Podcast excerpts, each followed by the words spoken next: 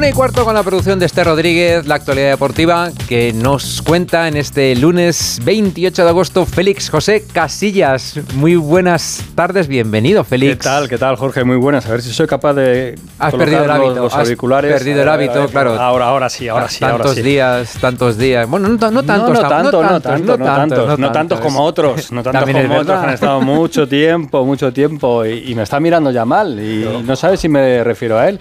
Claro. Ah, yo, yo no, no me doy por aludido. Ah, no, no, perdona, digo, yo estaba claro. aquí todo el Te verano, diría así. Jorge. Sí, sí. Es decir, yo no sé dónde habrás estado tú metido. Yo a ti no te he visto. Ha sido en genérico, No, no, tú eh. venir no ha venido. ¿eh? Es decir, que no, no, no He sé. estado aquí todo el verano, dice.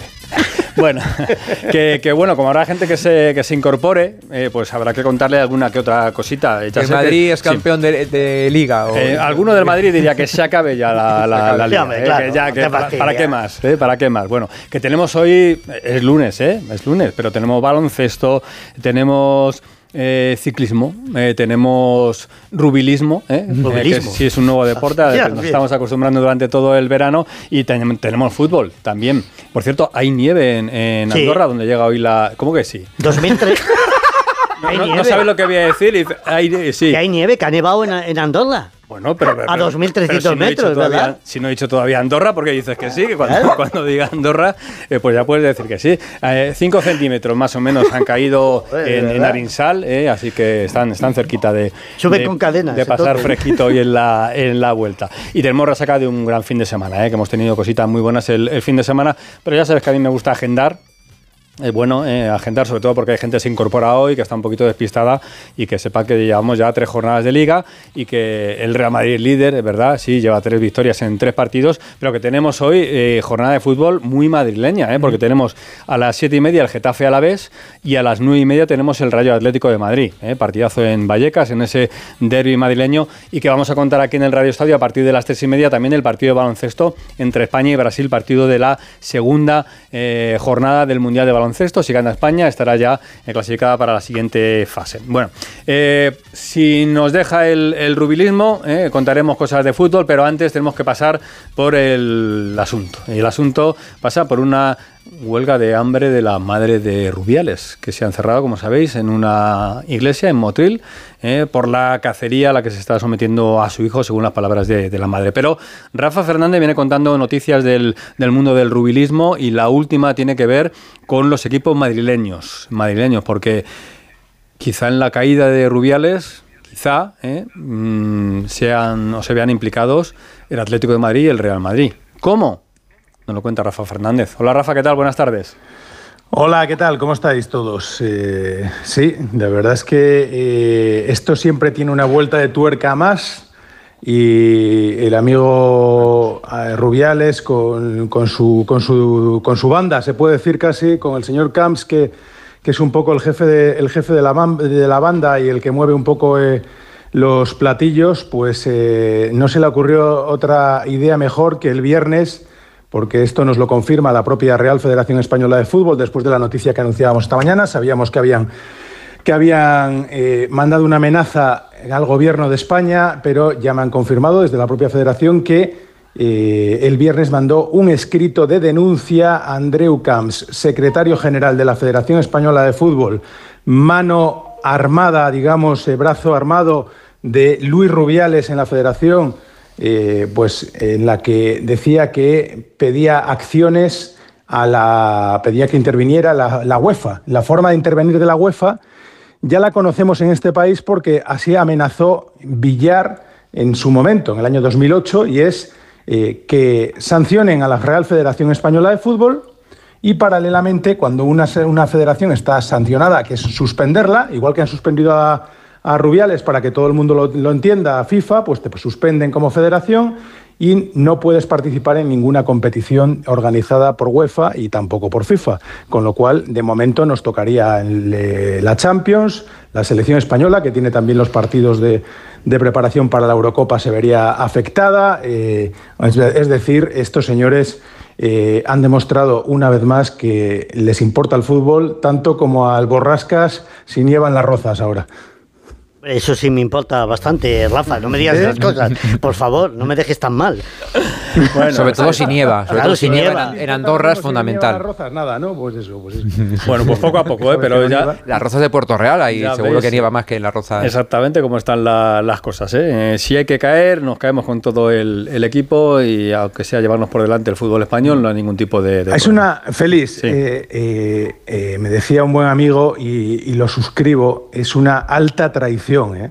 O sea, esto sí que es una alta traición y no con todo el cariño para esta señora que lo está pasando muy mal y lo entiendo perfectamente porque es la madre de, Luis Rubiales, eh, pero, pero, pero lo que están haciendo es una alta traición absolutamente a todo el mundo las cosas que me están contando de esas interioridades, de esas entrañas de, de las rozas ahora mismo, eh, son para salir corriendo de este país. O sea, para marcharse todos.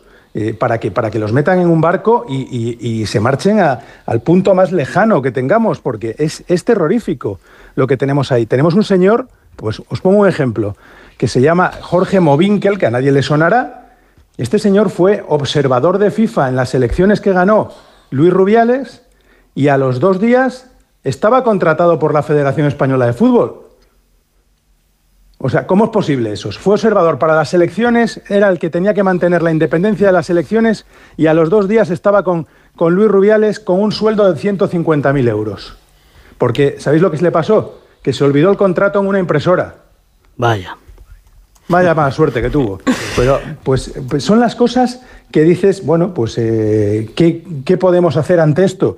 Pues cambiar el sistema. Esta tarde va a dar una rueda de prensa el secretario de Estado para el Deporte, Víctor Francos, que dirá, eh, hemos intervenido, hemos eh, ordenado al TAT que, haga lo que tiene que hacer, que el miércoles eh, la comisión directiva del Consejo Superior, os, adelanto la rueda de prensa ya, que el miércoles la comisión directiva del Consejo va a, a votar y aprobar la suspensión cautelar también desde, desde aquí del señor Luis Rubiales. Y claro, eh, ya se lo digo también al señor Franco, para que se prepare la entrevista si están escuchando eh, o las preguntas, si están escuchando sus asesores de comunicación, eh, que voy a levantar la mano y le voy a decir, ¿usted cree que así se termina con esto? ¿Usted cree que con presidentes que tenemos con 10 años de prisión, por ejemplo, pedida para el de taekwondo por parte de la Fiscalía, hay que esperar seis años a que haya el juicio cuando está demostrado lo que ha hecho y no le suspenden ni cautelarmente ni absolutamente nada. ¿Usted cree que cuando, no sé, todos los casos que hay en todos los deportes, los escándalos que hemos contado del piragüismo,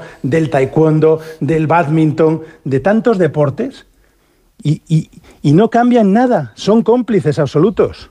Bueno, perdonadme, que sé que esto es por No, no, no. No, no, no, está bien, está bien. Muy pero bien, es el, bien, resumen perfecto de cómo está el deporte español a nivel federativo. Y Rafa Fernández lo viene denunciando habitualmente. Es verdad que esto de Rubiales se ha convertido en la cresta de la, de la ola. pero Pues hay que algo- aprovecharlo, Félix. Exactamente, por eso, por eso te dejamos dicen- este, este momento para ti, ¿eh, Rafa. Claro.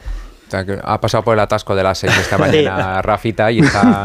Se han ido ya las quitanieves, Rafa. Rafa. Un abrazo. Hasta Todavía luego. no. Adiós, Rafa. Gracias, Rafa, un abrazo. Adiós. Esta tarde rueda de prensa de Víctor Francos ¿eh? y las preguntas de, de Rafa para ver qué, qué pasa con todo este asunto. Bueno, como he dicho, si nos deja este asunto, hablaremos de otras cuestiones importantes también, porque los aficionados al fútbol deben saber, por ejemplo, cómo está Vinicius, qué pasa con Vinicius, Eso, eso, ¿qué le para pasa? cuánto tiene Vinicius. de lesiones. Pereiro anda por aquí. Alberto Pereiro, buenas tardes. ¿Qué tal, chicos? Somos tres muy buenas a todos. Bueno, pues no tiene buena pinta.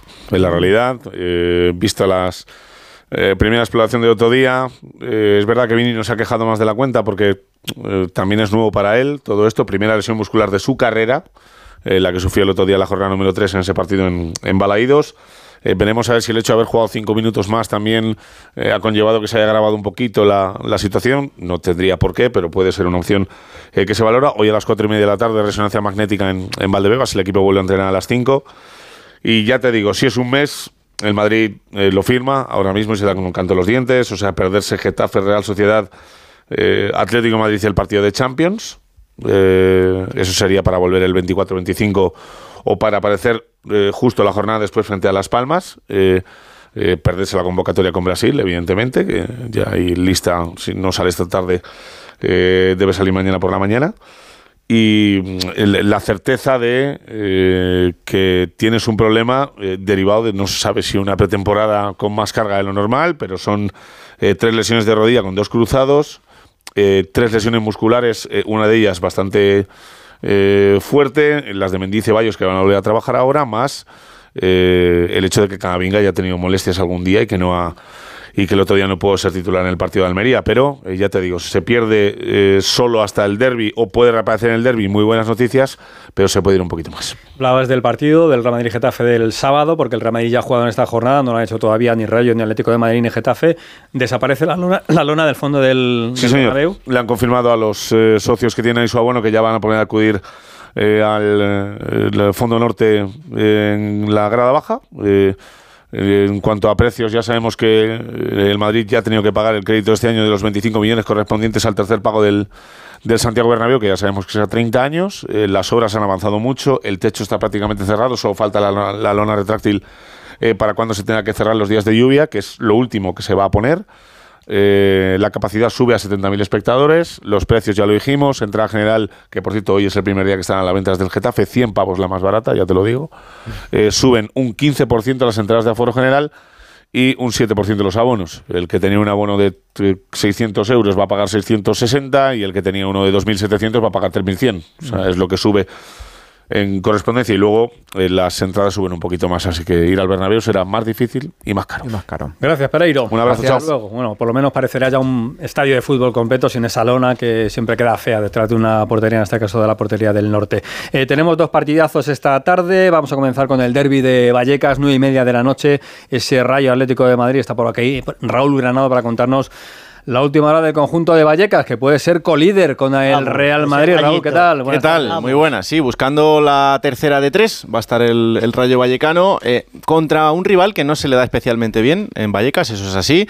El Atlético de Madrid habitualmente ha ganado o ha empatado en Vallecas y Francisco como entrenador solo le ha ganado una vez y fue con el Almería, eh, creo que por el año 2012 o 2014, eh, así que ya ha pasado, ha pasado bastante tiempo, pero bueno, vamos a intentar que se vea ese rayo que se ha visto en este arranque liguero. Solo hay una duda en cuanto al once titular, si en la punta del ataque estará Raúl de Tomás, que ya está recuperado al 100% y tuvo ya sus minutos el otro día en los Cármenes, o si estará Sergio Camello, eh, que hace dos semanas vestía la camiseta del Atlético de Madrid, pero que ahora ya está en, en su nuevo club, donde está evidentemente pues eh, absolutamente acoplado. El resto van a ser los mismos que han venido jugando en las jornadas anteriores, con eh, todos los fichajes ya disponibles, incluido Ratiu, que ha sido el último a llegar. La plantilla está cerrada en cuanto a llegadas, no en cuanto a salidas, que durante esta semana varios jugadores que ya saben que no cuentan, pues tienen que buscarse acomodo. Y para hoy se espera eh, ambiente de los grandes días. Ya sabes que se han agotado todos los abonos disponibles que tenía el Rayo Vallecano, que ya se están recogiendo, y las entradas para hoy entre 45 y 150 euros la más cara para ver este partido. No se tiene que llevar bufandita, ¿no? Va a hacer fresquito, No, va a estar fresquito. pero, pero bien, ¿no? No, una temperatura De- maravillosa. bueno, de- Ah, de- bueno, depende del alargue. Depende Bueno, del alargue. verdad, Lo- lo mismo, cuidado. Que Acabará si- mañana, o sea, acaba acaba mañana el mañana. partido, que aún siguen jugando el Getafe y el Barça, pues lo mismo le hace falta el forro polar. 25, 26 grados. Perdona, Félix, es que llevamos No, todo el verano no, aquí. bien, bien, bien. Y pita Munuera Montero. Bueno, ese ya le puede dar más calor. Gracias, Raúl. Abrazo. Hasta Gracias, luego. Raúl. Eh, Le decía Deja lo de la gastar bufandita para, Raúl, porque la zona de arriba siempre es un poquito más fresca. Hombre. ¿eh? Ya te digo. Vamos a ver si se tiene que llevar Arriba gorri- tiene que gorrito o no. Alejandro Mori. No. ¿eh? No, tampoco. No, bueno, no. Alejandro Mori con la última hora del Atlético de Madrid. ¿Qué tal, Jano? Muy buenas. Hola Félix, ¿qué tal? Muy buenas a todos. Yo la verdad es que estoy encantado de pasar un poquito de fresco, ¿eh? de verdad. Por el verano que hemos tenido. No me importa pasar frío. Eh, bueno, pues en Atlético de Madrid la novedad es que ha entrado Joao Félix en la convocatoria.